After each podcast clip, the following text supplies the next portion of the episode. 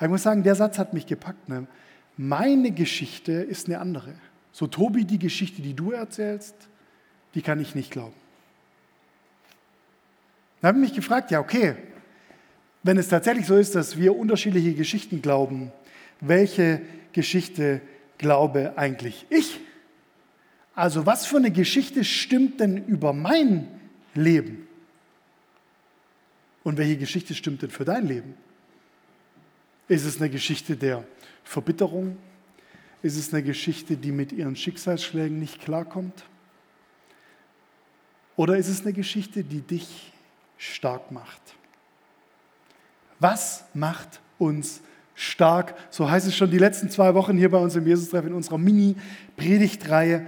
Und meine ähm, Herausforderung an dich heute Abend ist, ich glaube, Geschichten machen uns stark. Was macht uns stark? Geschichten machen uns stark. Besser, die Geschichte, die wir über uns glauben, die macht uns stark.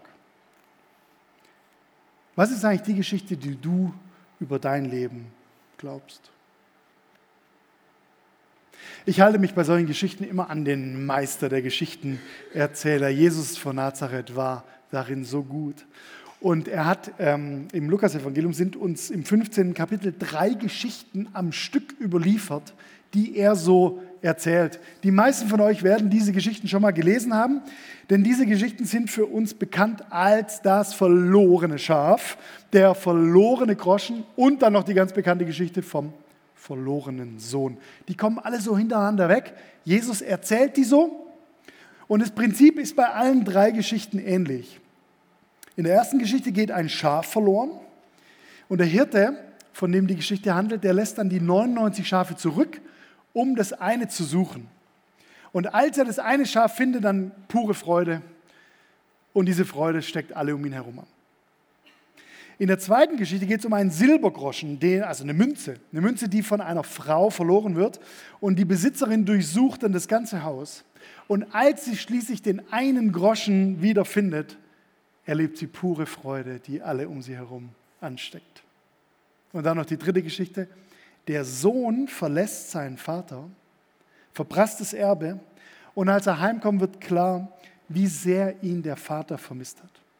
Und dann endet diese Geschichte mit Party, pure Freude, die alle um sie herum ansteckt.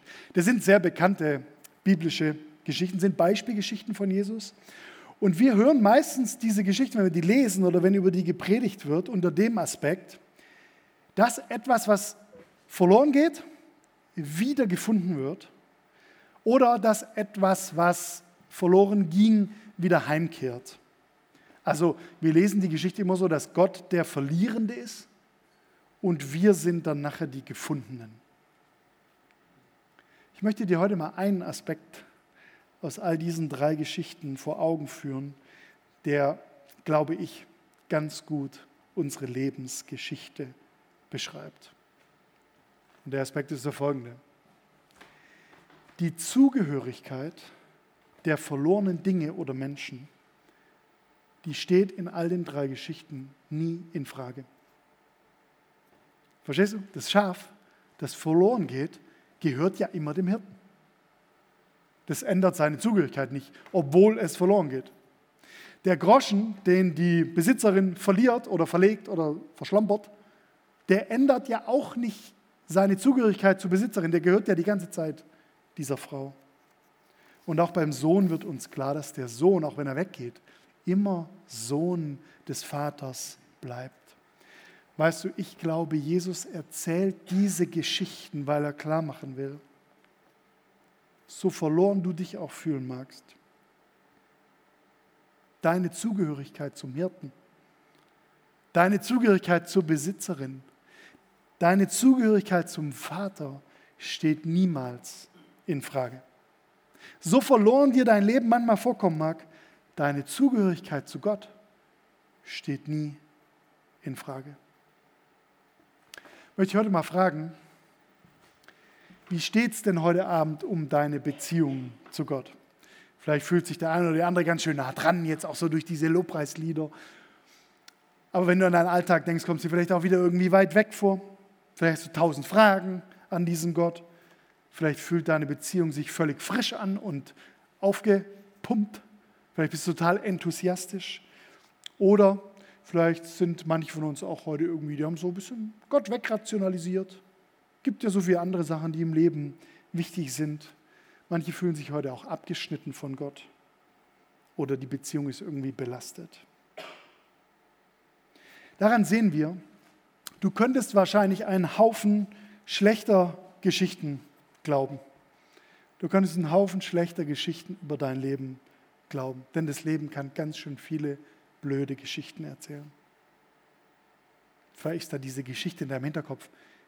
Ich werde für immer einsam bleiben. Ich werde keinen Partner, keine Partnerin finden. Oder vielleicht ist da diese Geschichte in deinem Kopf. Ich werde für immer schuldig bleiben. Das, was ich da verbockt habe, das wird mir immer anhängen. Oder vielleicht ist da diese Geschichte in dir, die sagt, ich bin so unfähig.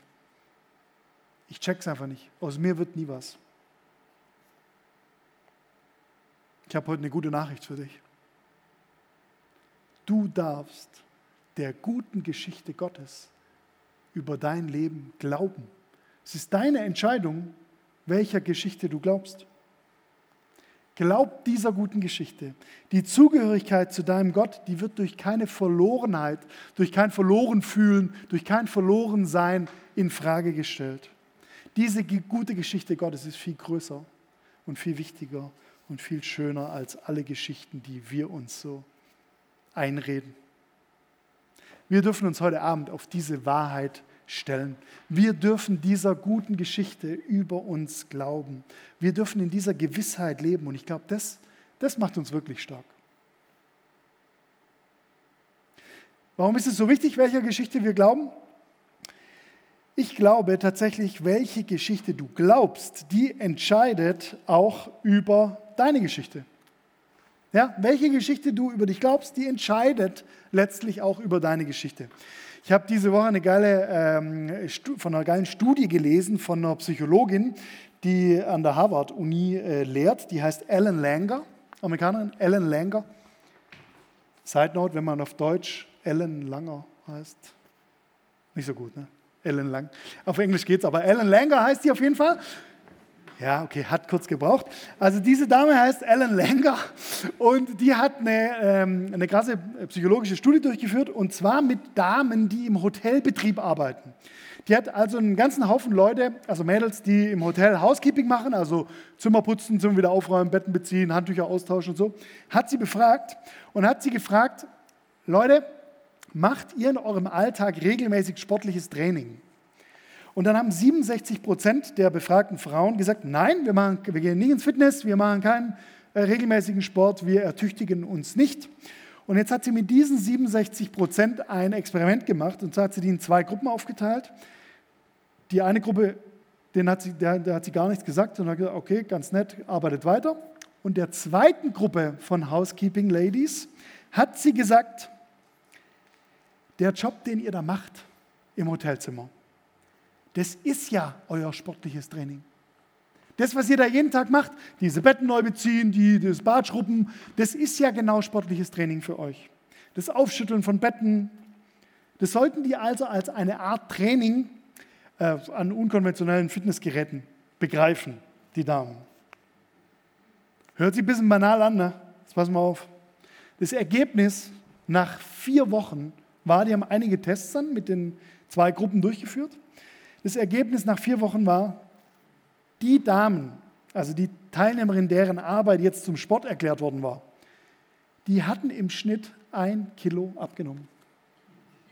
Nach vier Wochen. Allein durch die veränderte Einstellung zur Arbeit. Die haben noch andere Messungen mit denen gemacht. Da waren einige Sachen unterschiedlich zwischen diesen beiden Gruppen. Äh, eine geile Sache fand ich noch. In der Gruppe, der ihre Arbeit als Sport verkauft wurde, haben die durchschnittlich ist der, Blutdruck durchschnittlich um 10% gesunken. Versteht ihr? Geschichten, die wir über uns glauben, die machen stark. Geschichten, die lassen sogar deinen Blutdruck sinken. Und jetzt liegt ja die Frage auf der Hand, welcher Geschichte glaubst du denn? Ich lade dich heute ein, diesen Tag, diese Woche, dieses Leben anzugehen mit der Geschichte, dass du in allen Umständen zu Gott gehörst. Deine Zugehörigkeit zum Schöpfer des Universums war und wird nie in Frage gestellt. Wie krass ist es?